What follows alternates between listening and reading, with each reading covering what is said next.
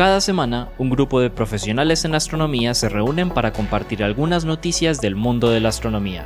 Estamos desde el Observatorio, el podcast del universo.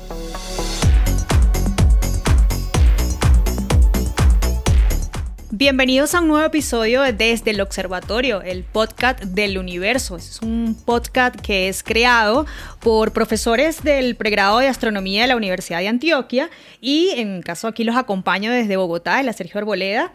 Y en este particular nos están acompañando los profesores Germán Chaparro, Lauren Flor, Flor, Juan Carlos Muñoz y Pablo Cuartas. Los demás profesores, como siempre, están en trabajo de campo y quien les habla, Adriana, desde aquí de Bogotá. ¿Cómo estamos el día de hoy? Muy Súper. bien, muy bien. Súper, bueno, chévere. Eh, no sé, mucha lluvia por allá también. No tanto, no tanto como en Bogotá. No tanto, no, exacto. Siempre, siempre nos, nos, nos, dan un poco. El coletazo. Un coleta, eso.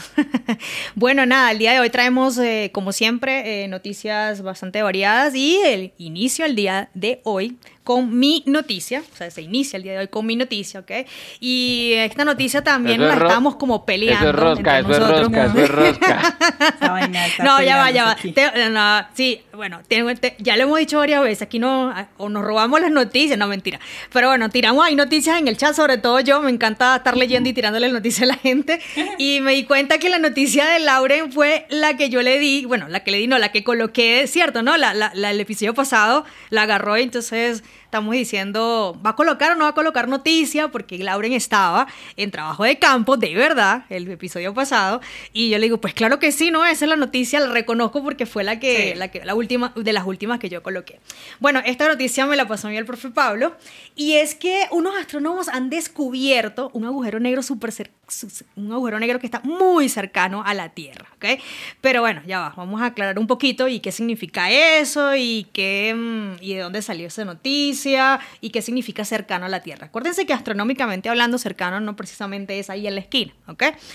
Bueno, antes de dar la noticia me gustaría hacer unos comentarios y es justamente con, en esa gran cantidad de datos que sabemos que salen de proyectos, de surveys, de misiones, ¿ok? Ganas no nos faltan, ganas realmente no nos faltan para tener la oportunidad de indagar, de analizar, de de ver realmente el contenido de todos los datos que se generan en cada uno de los anteriores de los proyectos que, que acabo de mencionar. ¿sí? Bueno, eh, mi noticia está basada justamente en los datos eh, liberados por Gaia, em, una, una, uno de los paquetes liberados por Gaia, eh, y mm, pues resulta que justamente estos astrónomos pues eh, estudiando o analizando estos datos, pues encontraron lo que se denomina, o lo que ellos denominaron, mejor dicho, el primer agujero negro de Gaia. Gaia BH1 por Black Hole 1. Entonces, eh, nada, eh, esto es como un llamado de atención. Necesitamos personas que estén, personas, estudiantes y por supuesto nosotros buscar el tiempo. Eh, ojalá tuviésemos todo el tiempo disponible únicamente para enfocarnos en analizar estos datos tan importantes, ¿ok? de, de, en este caso, de Gaia. Eh, la noticia tiene que ver con el hallazgo de un agujero negro llamado Gaia BH1 por Black Hole 1, que entonces es el agujero negro encontrado en los datos de Gaia, el primero que se encuentra. Y este agujero negro, como les dije, es el agujero negro descubierto más cercano a la Tierra. De hecho, se tenía el récord, lo tenía uno que estaba en eh, era un sistema binario que estaba en la constelación de monóceros. Este agujero negro está, este sistema binario, un sistema binario que descubrieron, está en la constelación de Ophiuchus. ¿okay? Eh, este agujero negro es súper raro, o este sistema binario es súper raro, porque le estaba comentando casualmente a Lauren de que mm, el sistema binario es bastante inusual. Em, aparte de la cercanía, lo raro es lo siguiente. Imaginemos nuestro sistema solar y pues está el Sol y está la Tierra. Pues resulta que este sistema binario está como invertido. Donde está el Sol está el agujero negro y al agujero negro lo orbita una, eh, una, mm, una, estrella como nuestro Sol de aproximadamente eh, 0.5, ya les digo, 0.5 masas solares. ¿okay? Y este agujero negro es de 10 veces la masa de nuestro Sol. Entonces, repito, es como si tengamos en nuestro Sol, en la posición que está nuestro Sol, está este agujero negro y a, lo orbita eh, la, la estrella parecido a nuestro Sol. ¿Cómo lo encontraron? Eh, eh, lo encontraron justamente por las perturbaciones que este objeto, que hoy en día se confirmó que era un agujero negro, tuvo sobre eh, la, la, estrella que lo orbita, o sea, lo perturbó en su velocidad. Entonces cambiaba su trayectoria en torno a este objeto y por ahí de esa manera fue que lo descubrieron. Eh, dentro de las posibilidades, ellos manejaron varias posibilidades de objeto y el único que encajaba con este tipo de perturbaciones era que este objeto que estuviese en el centro fuese un agujero negro. Em, hay otras cosas interesantes sobre esto y es que eh, esto fue confirmado, repito, son datos de Gaia 1, pero fue confirmado por el Gemini North de en Hawái, o sea, un telescopio que está ubicado en Hawái, y de ahí fue justamente de donde sale la noticia. Entonces, repito, son datos de Gaia, pero que están confirmados con otros telescopios. Em, una de las hipótesis que tienen ¿okay? es que em, la manera como fue formado este sistema binario, que eh, ya lo tengo por aquí exactamente, em, es que la estrella progenitora, porque todos sabemos que por, por el proceso de evolución estelar, pues este agujero negro tuvo que provenir de una estrella. El, este agujero negro, eh, aparte, no está activo, está dormido. Acuérdense que les acabo de mencionar que se descubre justamente por las perturbaciones que habían en la estrella que lo eh, rodea, ¿okay? o que le está, le está mm, circulando. Em, este agujero negro dormido tiene aproximadamente, tuvo que haber, la, la, estrella progenitura tuvo que haber tenido unas, más o menos unas 10 veces la masa de nuestro Sol. Y una de las grandes incógnitas es cómo la estrella que lo acompaña no colapsa justamente en el proceso de colapso de la otra. Eh, eso es una de las cosas abiertas que queda en este artículo. Los, los, ah, los, investigadores todavía no saben cómo fue que terminó en esta configuración de agujero negro estrella y no estrella agujero negro. ¿okay? Em, y que cómo es que este agujero negro en la formación no, no logró tragarse a la otra estrella que es la que está rodeando este agujero negro.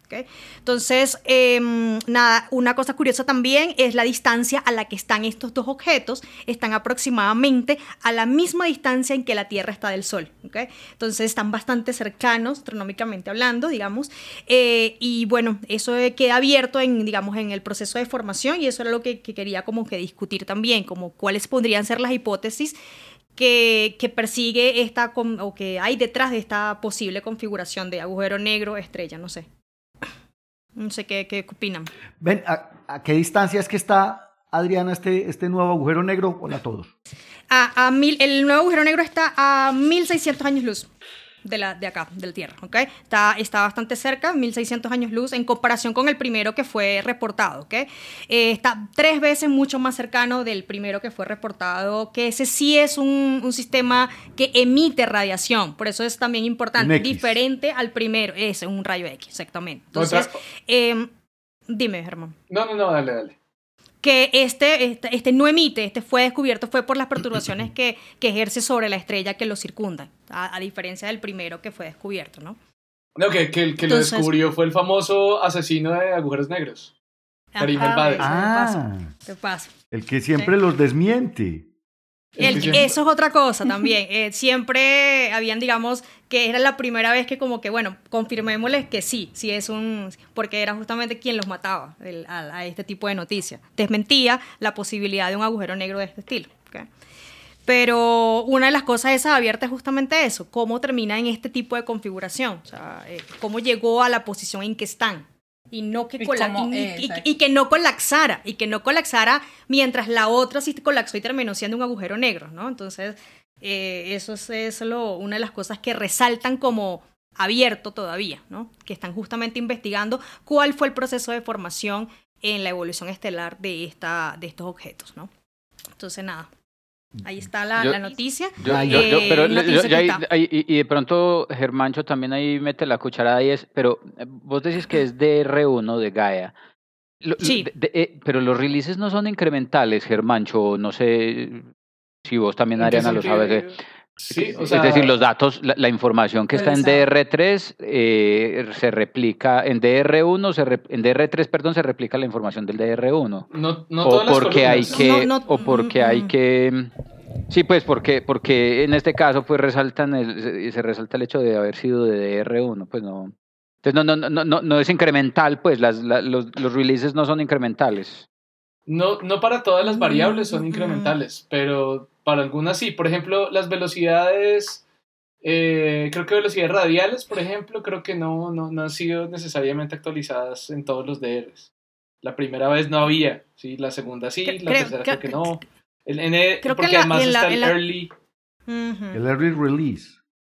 Oh, yo, yo siempre asumí que eran incrementales. Pero eso era por qué, porque tal vez estaba, que decías, tal vez estaba, fue una actualización justamente que estaba en el 2, está en los datos, algo así. Pues porque Gaia observa las mismas mm. regiones una y otra vez, por eso Exactamente. los data releases... Pues porque la, la, idea era precisamente que, que la, por ejemplo, con uno de los problemas que hubo con el DR1 fue ese, que las medidas tenían una incertidumbre extremadamente grande, pero era precisamente porque no se tenían mm. muchos periodos asociados a cada una de las medidas. La, la precisión se vino refinando para el segundo y ahora para el tercer data release, precisamente porque ya se tenía más de cinco periodos en algunos casos, inclusive para poder... Otra de las cosas que ellos resaltan en la, en el, tanto en la noticia como en el artículo como tal, y es justamente de que ahora esto abriría una puerta, otra, otra ventana más justamente para encontrar esos agujeros negros dormidos. Porque justamente, pues, la, manera como lo descubren es por debido a las perturbaciones que da la estrella que lo circunda, ¿no? Entonces, ¿cuántos más hay? Sabemos que hay mucho. No, no tiene, está dormido, exactamente. Este, esos, oíste, oíste eh, Germán, esos, esos sistemas terminan evolucionando hasta que haya disco de acreción, o no necesariamente, eso depende de la distancia. ¿A qué distancia está la, la compañera de secuencia principal, Adri? Ah, Germán, eh, eh, Pablo, escuche la noticia, hermano. Como a, la, misma distancia, exactamente como a la misma distancia en que está la Tierra y el Sol. A una unidad astronómica. A una unidad. O sea que todavía hay que esperar a que la, otra, la estrella evolucione y se agigante para que el agujero tenga disco de acreción, para que sobrepase el límite de Roche. Mm, puede ser, puede ser que, que, que, sí, que empiece a comer un poco más y que, que lo genere, justamente. Bueno, nada, ahí tenemos esa noticia.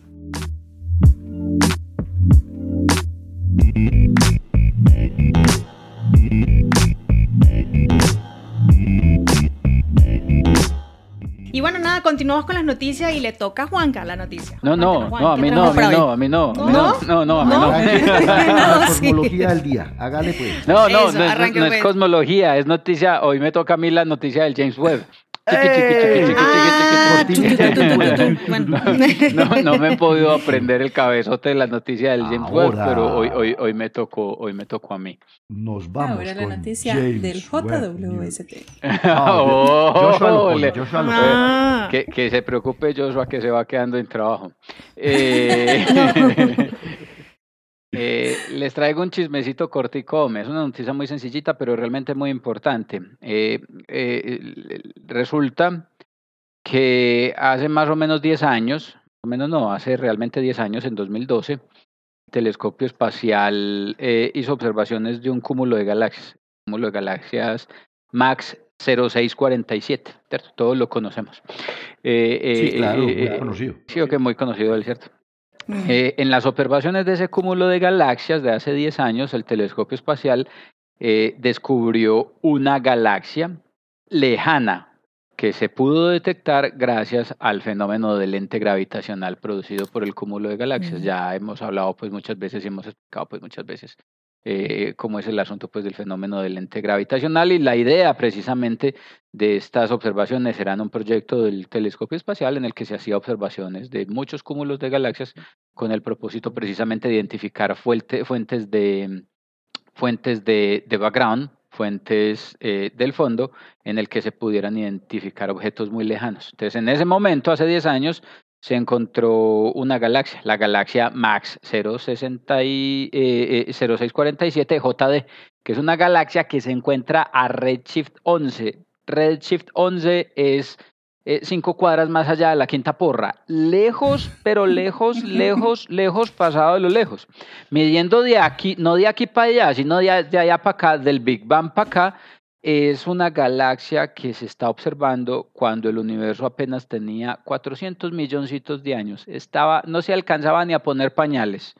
Estaba el universo muy, muy, muy, muy sardino en ese momento. Las observaciones entonces de hace 10 años permitieron descubrir la galaxia, permitieron descubrir el objeto que realmente gracias al fenómeno del lente gravitacional no se ve una vez, sino que se ve múltiples veces, se ve tres veces en el lente gravitacional. Em, eh, ya les explicaba en algún momento, es como una cáustica, entonces un objeto se puede, se puede ver eh, eh, en múltiples ocasiones por culpa de la, de la falta de alineación entre, entre, los objetos. Entonces hay tres imágenes distintas del mismo objeto gracias a, a, a esta, a este fenómeno.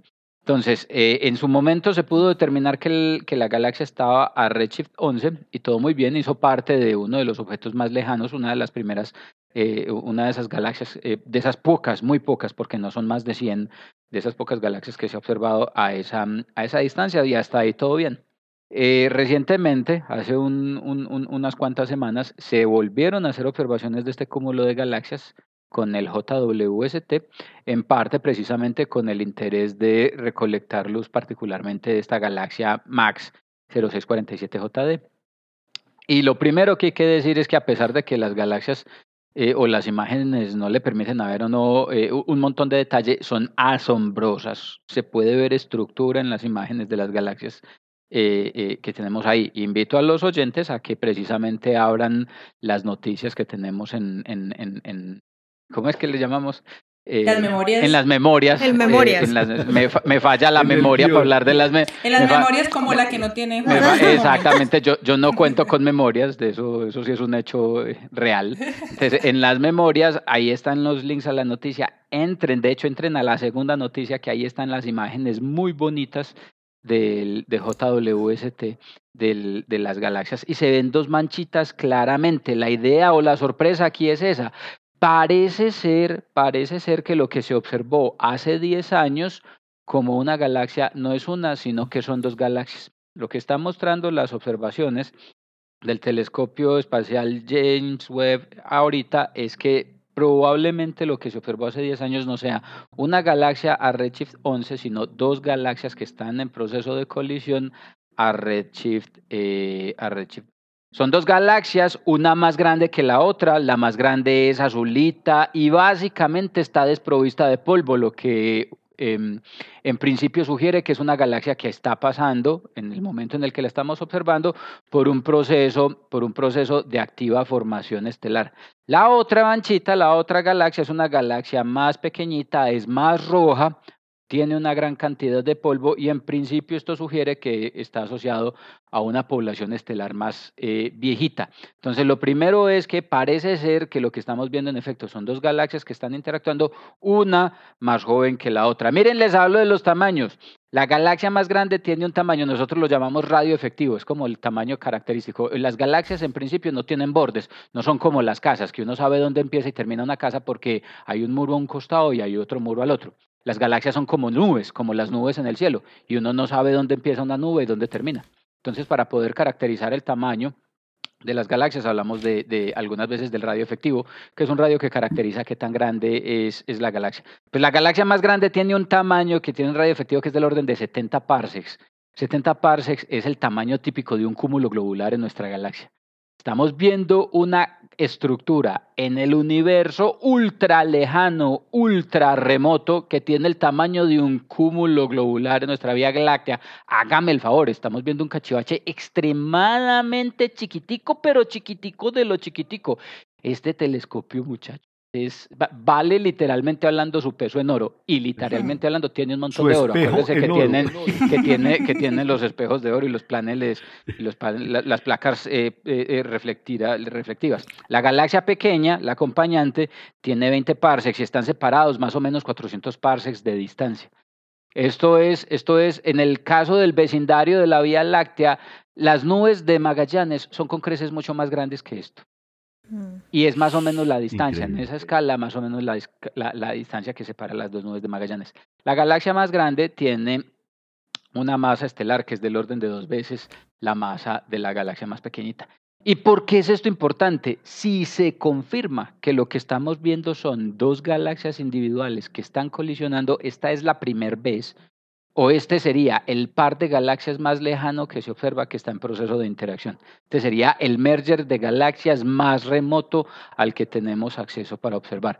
Y resulta que como a las aseguradoras de carros les interesa saber cómo ocurrieron los hechos durante el, incidente de tránsito, a los astrónomos nos gusta, nos interesa, realmente necesitamos saber cómo ocurre el incidente de las colisiones de las galaxias. Las galaxias crecen a través de lo que nosotros llamamos un proceso jerárquico que está asociado precisamente a la manera como las diferentes galaxias van creciendo gracias a los procesos de colisión, a los procesos de fusión entre ellas y medir la frecuencia con la que las galaxias colisionan es extremadamente importante para cuantificar una cosa que nosotros llamamos el merger rate, la rata de fusiones, que es la tasa a la que las galaxias crecen, que es un número indicador precisamente de la eficiencia y la velocidad con la que las galaxias crecen que si la llevamos al universo temprano, además nos ayuda de alguna manera a restringir las características y la abundancia de la masa de materia oscura que se hace partícipe en el proceso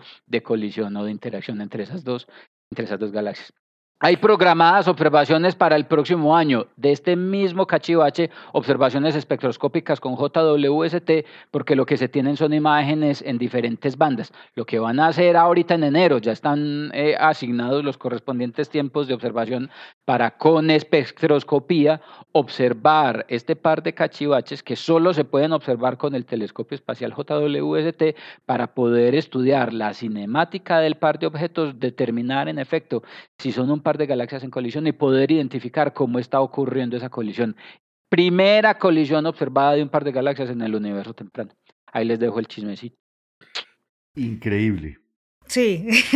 Oíste, Juan, pero vos decís que chiquitico, chiquitico, refiriéndote a unas escalas galácticas, pero como, claro, es que para los cosmólogos una galaxia es un puntico. Ah, sí, no, no, es que una galaxia es un puntico, pero estos son, esto es un punto, en un, es el ombligo de un punto, es que son muy chiquiticas. A mí realmente lo que me sorprende, a mí realmente lo que me sorprende es eso, es que, es que nosotros no podemos ver cúmulos globulares en galaxias a, a, a, distancias más allá de 15 megaparsecs y estamos viendo una cosa que está en la loma del orto, por Dios, está lejos, lejos, lejos, lejos, absolutamente lejos. Es, es, sorprendente, es sorprendente el poder de este telescopio y en este caso nos está dejando ver un montón de cosas muy interesantes. Z11 son como 3.300 millones de años luz, ¿cierto, Juan? Ay, yo no hice ese número. y aquí no, tengo. Sí, ahí lo tenés, ahí lo tenés. No, mire, y esta es una invitación. Hay un calculador. Sí, hay, la, la, calculadora cosmológica. la calculadora para mirar el. que nos enseñó Luz. Es una, es una maravilla porque la página de Caltech, de hecho hay varios, pero yo siempre uso el 2 porque es muy ah. fácil. Uno se mete a la página de Caltech, pone el calculador cosmológico y simplemente pone mm. los valores de H que aquí tenemos el debate todavía sobre cuánto vale el parámetro de Hubble. Entre pues y nos dice cuánto es ese redshift. Bueno, recordemos, recordemos una cosa, una cosa divertida sobre, sobre cómo estas galaxias tan pequeñas las puede ver el, el telescopio espacial James Webb eh, a distancias tan grandes y en parte es por eso, en parte es porque a distancias tan grandes el tamaño angular de estas galaxias debe ser, debe ser pues, bastante grande, digamos, eh, pues por efectos mm. cosmológicos, ¿no? Eh, y, y, no porque, digamos, si no hubieran esos efectos cosmológicos, no, no las podríamos ver. No las podríamos ver en efecto. Y hay que tener en cuenta precisamente eso. Ah, y es que como el espacio-tiempo no es plano, como el espacio-tiempo está curvado, la geometría del espacio-tiempo es distinta, eh, eh, el universo es distinto a lo que nosotros estamos acostumbrados aquí en la Tierra, entonces en efecto esas galaxias que están en la quinta porra se pueden ver un poquito más grandes de lo que, de lo que eh, normalmente se verían pues si estuvieran aquí cerca. ¿Qué dijo la calculadora? Mire pues, el calculador cosmológico de Caltech. Si ponemos un H de 69.6, ese es uno de los que le gusta a Juan, bajito, y una, y una, y una masa total del universo de .286, o sea, y un Z11, con, eh, una con una mm, eh, energía oscura de .714, esta vaina está a 13.302 13.302 millones de años luz. Pero ojo, si vos lo pones en distancia con móvil, o sea, teniendo en cuenta la expansión del universo, estamos viendo un objeto que en realidad en este momento se encuentra a 32.160 años luz de la Tierra. Esto es una cosa increíble, ¿no? A mí me fascina este Que lo manden a traer a unos leches de por allá. No, no, no. no, pero no de esa, de la otra marca. Está muy lejos, es que, es que está muy lejos, es sorprendentemente lejano. 400 millones de años tenía el universo cuando, o sea, estamos observando el universo cuando tenía 400 millones de años. El James Webb es una cosa increíble.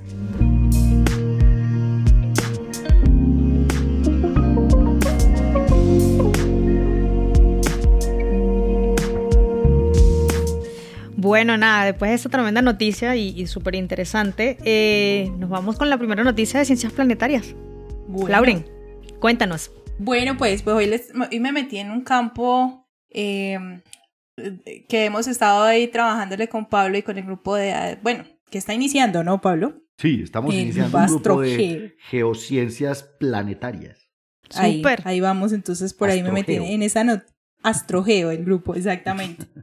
Bueno, pues todos en algún momento hemos visto una foto o hemos estado cerca de volcanes. No sé ustedes alguna vez, yo una vez me fui de, aventura a, acampar en las faldas del Popocatépetl en México. En México, wow. Mm. Dos días después de... Dos días después de haberme regresado a la casa, se activó el volcán. Menos mal, yo no andaba por esos lares otra vez. Pero bueno, estos cuerpos son aberturas en la, en la corteza terrestre a través de la cual roca fundida, gases y escombros escapan a la superficie, ¿cierto? Entonces, durante la erupción volcánica, la lava y otros escombros pueden fluir eh, a velocidades grandísimas, ocasionando desastres como en el caso de Pompeya, o incluso generando creación de algunas islas. Eh, desde que se ha iniciado la investigación, exploración de otros planetas, nos hemos dado cuenta que estas estructuras no solamente se encuentran en nuestro planeta, sino que también hay volcanes o estructuras como estas en otros, en otros lugares, como por ejemplo en Marte y su monte Olimpo, que es el volcán más grande del sistema solar, con una elevación de casi 23 eh, kilómetros, o lo que vendría siendo como casi tres veces la altura de lo que es el monte Everest. Pero bueno, siempre que nosotros pensamos en volcanes, sí, sobre todo los que están aquí en la Tierra, se nos viene a la cabeza lugares que son muy calientes, que tienen roca fundida, que hay gas muy sobrecalentado, pero resulta que en este artículo hablan acerca de lo que sería el hermano contrario de estos objetos. es como el capítulo de Los Simpsons donde le encuentran el hermano malo a Bart, más o menos. Entonces esto viene siendo como lo mismo que viene siendo lo que son los llamados criovolcanes. Los criovolcanes son volcanes que se generan en otros cuerpos diferentes a la Tierra, pero son volcanes de hielo y agua, que incluso tienen estructuras similares a los volcanes calientes, pero la diferencia, pues la que ya menciono. En ellas el agua líquida vendría siendo lo que es el, magma, ¿sí? En los volcanes, o la lava, pues en los volcanes que están aquí en la Tierra. Mientras que el hielo juega lo que sería el papel de, eh, de la roca en estos otros volcanes. Entonces, estos volcanes se forman sobre todo en lunas heladas de planetas gaseosos y en otros pues, objetos astronómicos con temperaturas muy bajas. En el sistema solar, los criovolcanes ocurren en lunas como la que es el objeto de estudio de este artículo, que son lo suficientemente cálidas como para albergar océanos subterráneos bajo gruesas capas de hielo. Es decir, los criovolcanes, eh, eh, en los criovolcanes, en lugar de roca fundida, van a arrojar agua sobre la superficie de, bueno, ahorita vamos a ver exactamente qué tipo de material en la superficie de la luna. Bueno, ¿y por qué son tan importantes estudiar estos eh, hermanos contrarios de los volcanes terrestres? O los llamados criovolcanes, pues porque esas estructuras son lo que sería la conexión como tal entre la parte interna, como el mundo interno de estas lunas o los objetos que tengan esos criovolcanes y, y nos daría como tal em, eh, idea de qué es lo que hay por allá adentro, ¿sí? Pero bueno, como, como dice el compañero Esteban, que hoy en día hoy no está, y ustedes se preguntarán, y cómo estos objetos a estas distancias podrían mantener. ¡Lo está remedando! Tómalo tú, Lo está remedando. el próximo que esté me la va. Bueno, y que, ustedes es que lo vamos a colocar en el chat. Eh, pues Esteban, te estaban remedando. Es que lo, vamos, lo voy a colocar. colocar, Estoy haciendo una muy buena imitación de Esteban el día de hoy. Y ustedes se preguntarán, ¿y cómo estas objetos están a esas eh, que están a esas distancias podrían mantener tal vez agua líquida? Pues esto se debe al efecto de marea que está el que digamos estas lunas sufren debido a la cercanía de esos planetas anfitriones, ¿cierto? Esos planetas muy masivos que calientan su superficie y generan suficiente fricción como tal en el hielo, ¿sí? Como para poder derretirlo. Claramente, el hecho de pensar que puedan tener eh, agua líquida en el interior de estas lunas, pues despierta el interés de muchos investigadores e investigadoras de estudiar eh, durante, pues, estudiar los lugares prometedores para buscar vidas que, vida, perdón, que vendrían siendo estas zonas.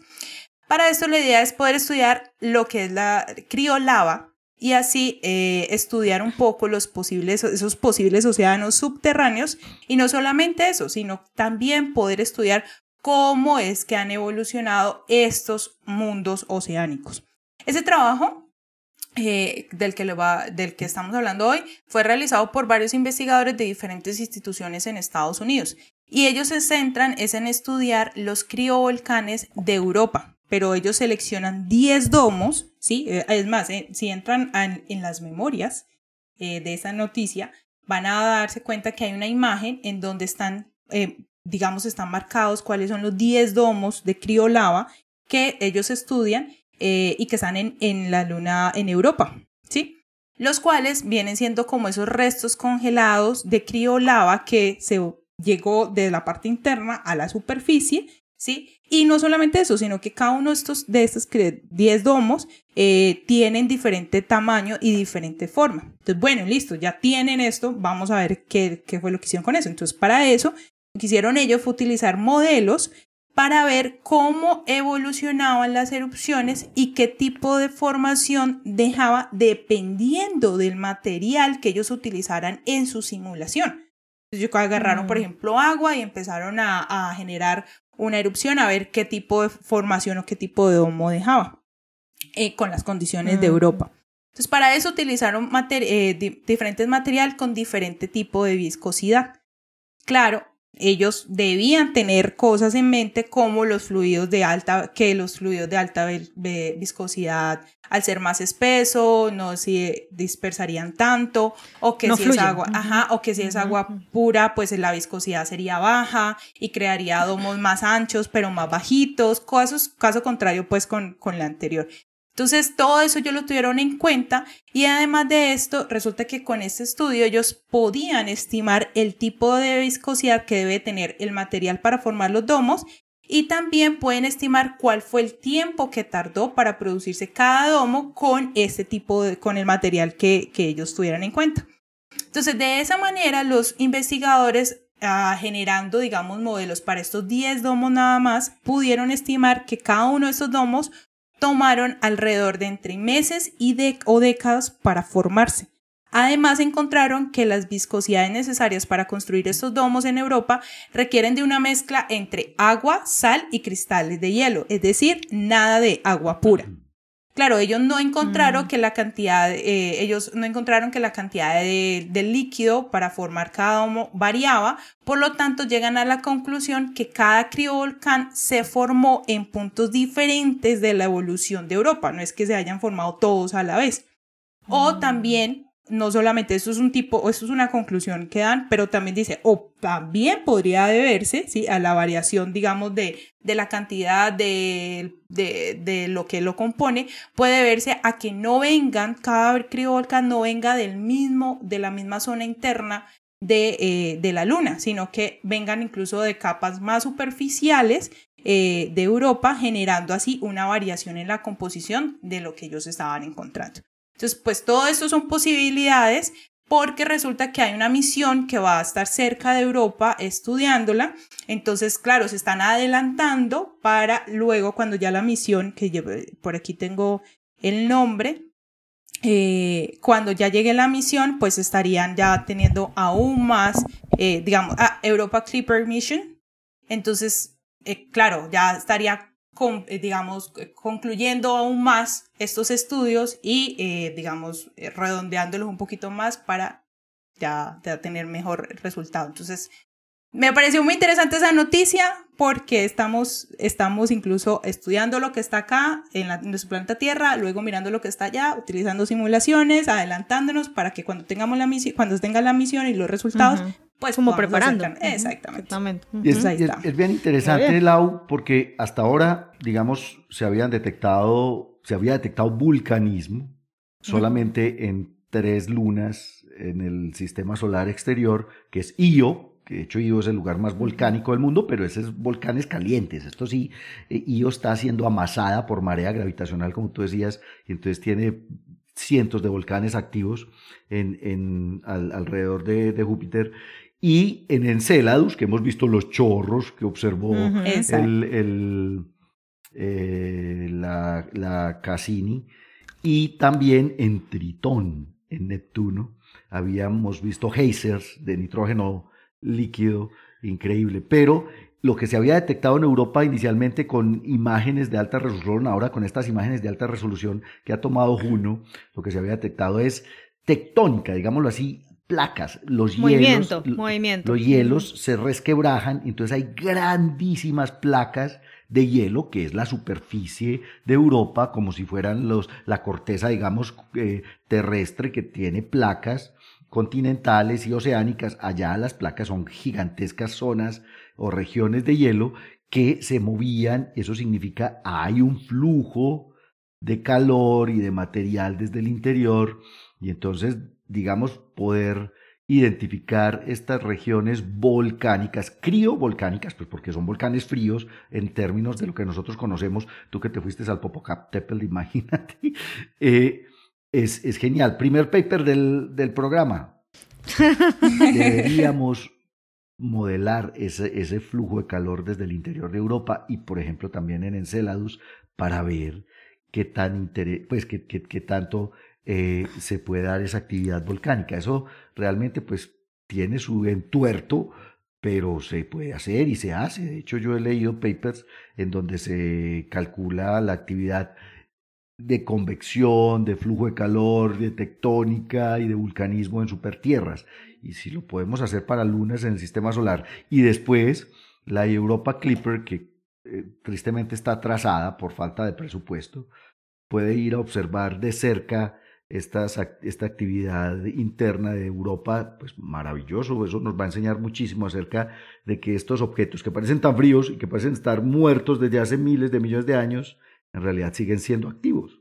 Sobre todo eso, ¿no? Que parecen estar muertos, justamente, y, como eh, aprender un poco de ellos y, eh, romper eso, esa falsa creencia de que justamente están, son objetos que no, que no pueden proveer de ningún tipo de información desde el punto de vista geológico, ¿no? Entonces, súper, súper chévere la, la, noticia. Y nada, súper eso que van a ser un grupo y, seguramente pues muchos estudiantes van a estar muy contentos de, que, de, de, todo lo que se pueda hacer en ese grupo. Pues, Así que mira que ya chévere. empezamos, para los estudiantes que escuchan el podcast, empezamos a reunirnos aquí en la universidad. La profe Lau ya dio un seminario sobre... sobre caracterización de meteoritos, genial, muy, muy interesante, eh, porque uno aprendió un montón de cosas. Y ahora estamos preparando seminarios en, en, supertierras, seminarios en cráteres de impacto, incluso estamos invitando eh, geólogos de la Nacional y de AFITA que se unan a trabajar con nosotros en Astrogeo, así que es una nueva, digamos, opción que tienen los estudiantes de la universidad y la gente interesada ahí está. Vamos a ver qué tanto avanzamos en geociencias y geociencias espaciales, digámoslo así. Súper chévere generar este tipo de espacios y espacios nuevos, ¿no? Entonces, nada, súper chévere.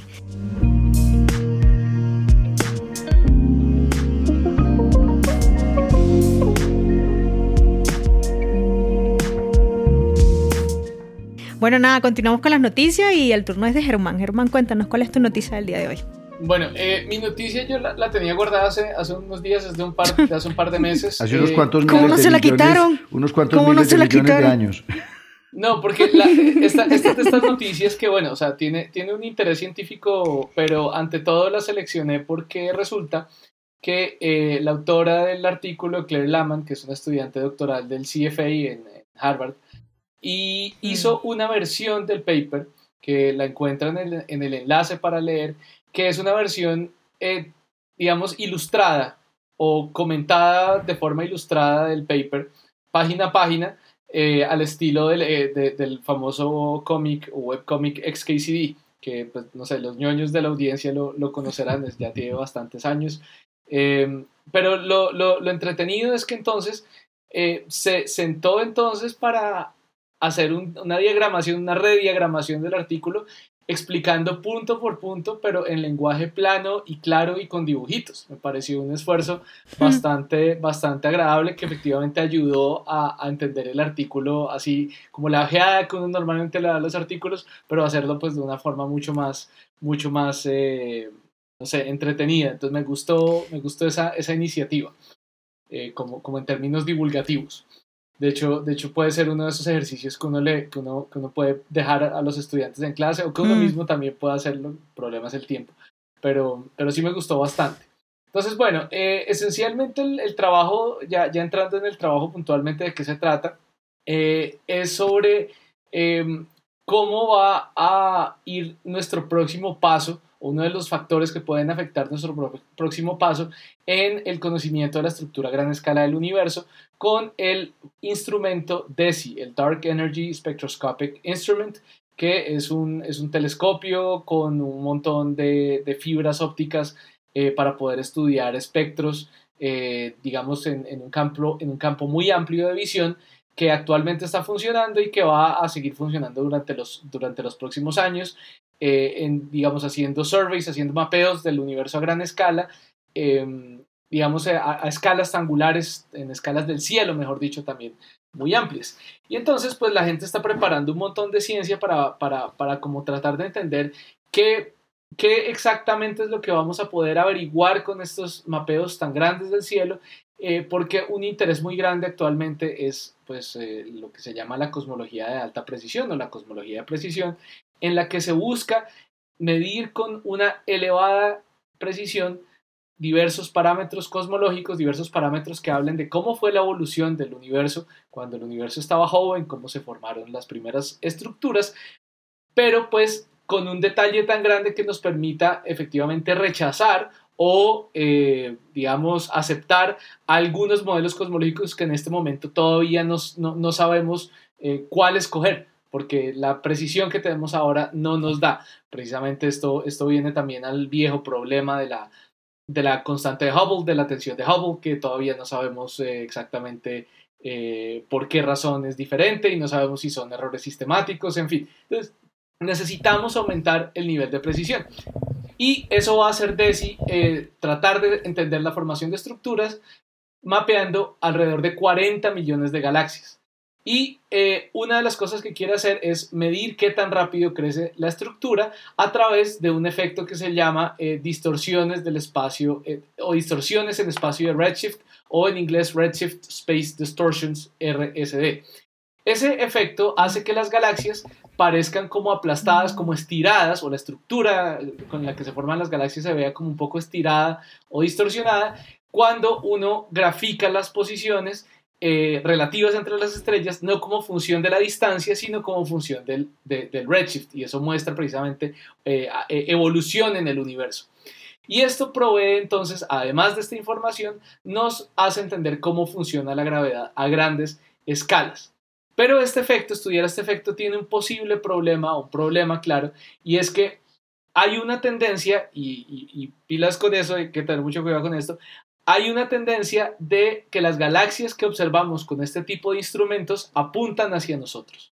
Ahora, eso no es culpa de la Tierra, no es culpa de la Tierra que las galaxias que encontramos apunten hacia nosotros. E, es, es un apuntamiento entre comillas. Lo que ocurre es que estas, estos surveys se basan en observar pues, pedazos de cielo que son en general muy oscuros, donde hay muy poca luz y cuando encontramos una galaxia cuyo eje mayor está, por ejemplo, una galaxia elíptica cuyo eje mayor está apuntando hacia nosotros, eso hace que la cantidad de luz que haya en cierta línea de visión se concentre más que si está de ladito. Si está de ladito la luz está más difusa, si está de frente la luz está mm. más concentrada. Entonces eso hace que eh, en, este, en estos límites tan, con tan baja luz vamos a encontrar más galaxias que apuntan hacia nosotros que galaxias que están apuntando lejos de nosotros. Bueno, eso normalmente no sería un problema si las galaxias estuvieran distribuidas aleatoriamente por el universo. El problema es que no lo está, o digamos, lo que, el, efecto interesante que estamos tratando de estudiar es que, pues precisamente no lo están, no están orientadas aleatoriamente en el universo, no están distribuidas aleatoriamente en el universo, como Juan Carlos bien nos puede contar y explicar, eh, las, galaxias eh, digamos, se alinean y se, forman en estructuras eh, filamentares en estructuras, digamos, en donde se encuentran filamentos de materia oscura, ahí se van a, alinear y a encontrar las galaxias. Entonces, es un problema porque, pues, las formas de las galaxias no deberían tener ninguna correlación con la estructura a gran escala, por lo menos este sesgo que les estoy contando, no debería, eh, digamos, se, mete y nosotros no queremos que se meta en ese estudio de eh, la estructura a gran escala.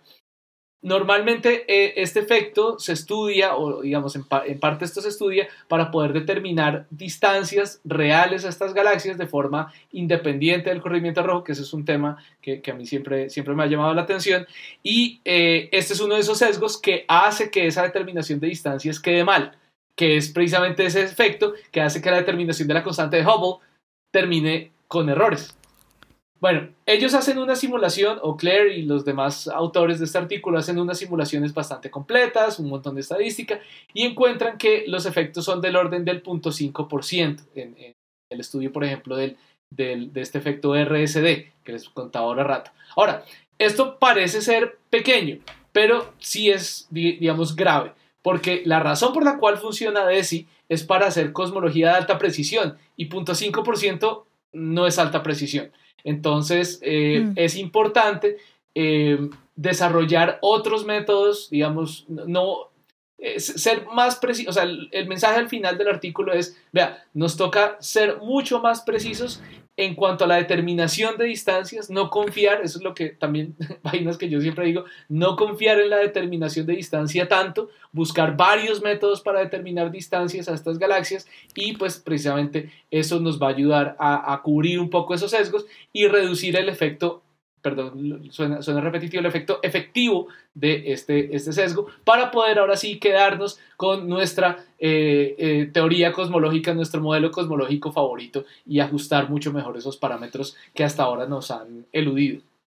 Hoy, usted, Germán, pero entonces eso significa que, por ejemplo, cuando se usan candelas estándar, galaxias como candelas estándar, que es una de las cosas más, digamos, huepucha, como más tesas en astrofísica, porque Juan nos puede explicar un poquito mejor, cuando uno usa, usa isofotas y utiliza el brillo superficial de galaxias como candelas estándar, entonces estamos metiendo la pata. Pues no necesariamente, digamos, actualmente no, pero para dar el siguiente paso, sí. Para dar el siguiente, digamos, ponerle el, el siguiente, la siguiente cifra decimal a la precisión, ahora eso sí va a ser un problema. Hasta ahora no ha sido un problema, pero de ahora en adelante sí lo, sí lo puede ser. Complicado. Sí, sí, sí, no, eso, eso muy interesante, me pareció muy interesante el asunto. Yo no lo había, ni lo había visto ni lo había considerado, el asunto de la alineación, eh, de la alineación, inclusive a la hora de, de, ver, de, medir la alineación de la galaxia. Pues eso en, en, las galaxias espirales va y viene, pero en las galaxias elípticas especialmente, pues que son las que se centran, las que se ubican en los centros de los cúmulos de galaxias está, está, esta gente es muy creativa. claro, porque es que ese es precisamente el problema, gracias Juanca, que, que lo mencionas, porque claro, es, estas son las referencias porque si encontramos otra cerca, digamos, encontramos una de esas, le medimos la distancia y vemos otra cerquita, entonces decimos, ah, esas deben estar por ahí, ah, cerquita quiero decir angularmente cerca, y decimos, ah, esas deben estar más o menos a la misma distancia, y ahí es donde hay pilas. Pilas porque solo por estar cerca no significa que estén cerca a esa eh, a, esa, a esa galaxia elíptica, sino puede que haya otra elíptica que no estemos viendo porque no está alineada de la forma correcta. Entonces estamos mm. agrupándolos, estamos convirtiendo, digamos, galaxias en miembros de una agrupación que puede ser errónea. Lo es. Es, es, es, es, uno de los riesgos que uno corre cuando está haciendo análisis de clustering precisamente. Bueno, súper chévere, ¿no? Eh, nada, yo creo que quedan como cosas, justamente lo que decía Germán, ¿no? O sea, es considerar realmente sobre qué realmente es lo que está ahí, porque pues si puedes estar considerando, no, posiblemente hay una cerca, pero resulta que pues no, o sea, no, es que posiblemente no la estás viendo. ¿okay? Entonces nada, creo que pues queda también cosas ahí por, por investigar y, es que es como hacerle, hacerle, hacerle como el como el seguimiento ¿no? también al, al, estudio vean, la versión bonita del paper vean la, versión ilustrada ah, del eso también iba a recordar el paper debe ser genial a todos los quienes escuchan, pues recuerden que están en, la, en las memorias y bueno, en particularmente, en particular este, perdón, quería hacerle énfasis de que, de que lo vieran justamente por, por esa parte de la ilustración.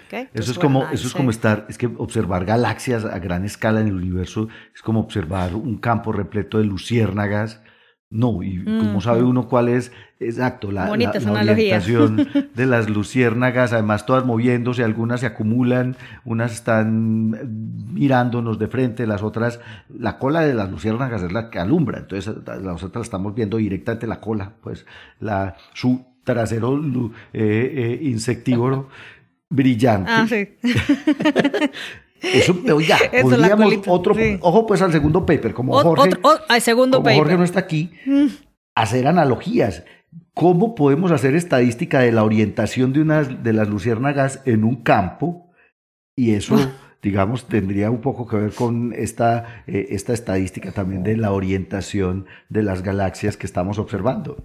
Hay que, vamos ya a hablar con, con, unos biólogos, unos entomólogos. Unos entomólogos eso iba a decir yo, porque tenían que, hay que involucrar a... Chévere, un, trabajo multidisciplinar. ¿Sabe, chévere. ¿Sabe qué es triste? Que ah, yo hace pero años que no veo luciérnagas. ¿Cuándo, ¿Cuál es la última ah, luciérnaga que ustedes sí, vieron? Yo, yo vi en jardín, en, jardín este año, este año sí, a principios ah, de año que fui a jardín había varias, había varias. Jardín en el suroeste. Y yo tengo rato que no veo ni luciérnagas, ni, ni ranas, ni sapos. Yo no, yo no he vuelto a ver. En Bogotá ni ranas, ni sapos.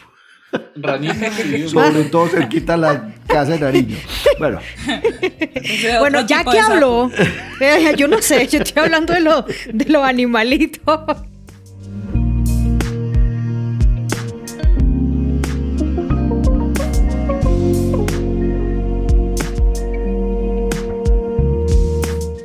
Vámonos con, con, esta noticia de cómo así que buscar planetas perdidos. Cuéntanos. ¿Dónde están los planetas perdidos? Resulta. Aquí hemos encontrado galaxias perdidas. Bueno, que nos fue con casi planetas perdidos. A Pablo, casi le roba. Uy, ¿no ves? No, no, pero. Saque el sticker del machete. Yo ya la había puesto, ya la había puesto con, con, tiempo esta semana, porque yo sé que Lauren está pendiente de, de, ciencias planetarias y tenga que me clavan. Y no, yo esta semana, el de la, del agujero negro se la pasé a Adri. Adri, tenga de regalo. Sí. Ah, sí, sí, sí, es cierto, sí, es cierto. Yo lo dije. Bueno, resulta que yo en Universo en Expansión siempre tengo el contador mañoño del, y es contar cuántos exoplanetas hemos descubierto y hemos confirmado. Ya vamos por los 5.280 exoplanetas confirmados descubiertos. Pero, eh, pues en realidad esos son planetas en muchos sistemas planetarios, del orden de 3.800 sistemas planetarios, de los cuales muchos son sistemas planetarios múltiples. La, la, idea de los planetas perdidos va en lo siguiente. La mayor estadística, digamos, de los tipos de planetas que podemos encontrar en la galaxia, la hemos hecho con Kepler, porque Kepler pues, ha sido el, el fotómetro, digamos, más prolífico en detectar planetas extrasolares más de 3.000 de los del catálogo son de Kepler. Y una cosa que encontró Kepler curiosamente es que los planetas más abundantes en la galaxia no son ni gigantes como Júpiter, ni objetos rocosos enanos como Marte o como la Tierra. En realidad, los planetas más abundantes de la galaxia están en un rango de tamaños y de masas que van desde el tamaño de la Tierra hasta el tamaño de Neptuno y masas que van desde la masa de la Tierra hasta unas decenas de masas terrestres, incluso hasta el lado de Neptuno, que se llaman o supertierras, cuando son, mm. digamos, netamente rocosos, con algo de agua, o mini Neptunos, porque también hay estos hmm. objetos que resulta que son ricos en volátiles, en atmósferas, creemos, de hidrógeno y de helio. De hecho, por ahí hemos estado modelando este tipo de planetas con Jerónimo eh, Calderón, mi estudiante. Y, entonces resulta que cuando se hace la estadística hay, un, hay una pérdida de planetas. Es una cosa muy curiosa. Hay un pico en planetas que tienen del orden de 1.4 veces el tamaño de la Tierra. Y esos son específicamente supertierras. Y hay otro pico que tiene más o menos 2.4 veces el tamaño de la Tierra y esos son mini Neptunos. Pero si ustedes ven, digamos, la curva de abundancia de estos planetas, hay un valle cuando los planetas son del orden de 1.8 a 2 veces el tamaño de la Tierra. Y entonces ahora un postdoc de la Universidad de Rice, que de hecho es, es, es, brasileño, él se llama André Isidoro, está haciendo un postdoc en el Departamento de Física y Astronomía de Rice University en Texas, se unió con otros eh, autores y se dedicaron a modelar los procesos de formación, de dinámica y de migración de planetas en discos protoplanetarios. Por eso fue que yo le metí un poquito el diente a este paper, porque pues Germán y yo estamos trabajando actualmente un poco en el tema, y resulta que lo que descubrieron es, ojo, porque esto es muy bacano, descubrieron después de correr como 200 simulaciones con diferentes tipos de, de, de planetas, de material y de acreción, descubrieron que, primero, las supertierras, objetos que son netamente rocosos, eh, con pocos volátiles, podrían en realidad ser núcleos de mini Neptunos que se quedaron en pelota. A partir de la interacción gravitacional al final del proceso de acreción en el disco protoplanetario, puede haber incluso colisiones completas de, de pares de mini Neptunos que los dejan desnudos, botan las atmósferas eh, gruesas que tienen y terminan, digamos, eh, eh, convirtiéndose en estos sistemas donde uno encuentra supertierras rocosas de más o menos 1.5 radios terrestres o sobreviven, digamos, y sobreviven a toda esta guerra de, planetas que se da al final de la formación planetaria, pues termina siendo mini Neptunos. Pero hay una parte muy curiosa de estos modelos que ellos están haciendo, y es que hay un tipo de sistemas raros, que son muy estables dinámicamente eh, y, que, son extraños, que se conocen como eh, eh, ¿cómo es en inglés la la, expresión se las voy a dar porque es como los, las, las, arvejas en una vaina de arvejas. Nosotros podríamos compararlo con, con, con... Peas in a pod. Peas in a pod, exacto, con, con, frijoles, que mm. son, por ejemplo, Trapistuno. Trapistuno tiene siete supertierras, todas ellas más o menos de la misma masa, del mismo tamaño, y están en órbitas resonantes. Y eso es una cosa rara. O sea, no solo trapistuno, se, ha encontrado, se han encontrado otros sistemas con esta resonancia orbital que se llaman cadenas de resonancia, Kepler 223, TOI 178, son sistemas planetarios múltiples en donde estas supertierras están en resonancia orbital. Y eso es absurdamente raro. Y ellos encontraron en todas las simulaciones que hicieron que menos del 10% de los sistemas planetarios alcanzan a sobrevivir, digamos, hasta encontrar esta resonancia y convertirse en una benzina. ¿Cómo es, Germán? ¿Benzina qué? Peace. no, no, no, peace. O sea, sí son arvejas. Peace. Peace. In a pod. Pod es la vaina, exacto. Pit Pizza no parte, es que los gringos no comen frijoles. Nosotros diríamos beans, nosotros diríamos frijoles en una vaina, listo, ahí está. Es, son sistemas tipo frijoles en una vaina, en donde están, digamos, alineaditos. Comemos, muchas arvejas. Mentiras también, ¿cierto? Pero son más famosos los frijoles, sí. Aquí es que yo estaba hablando de países. Pero entonces, nuevamente, ya dejen de la noticia.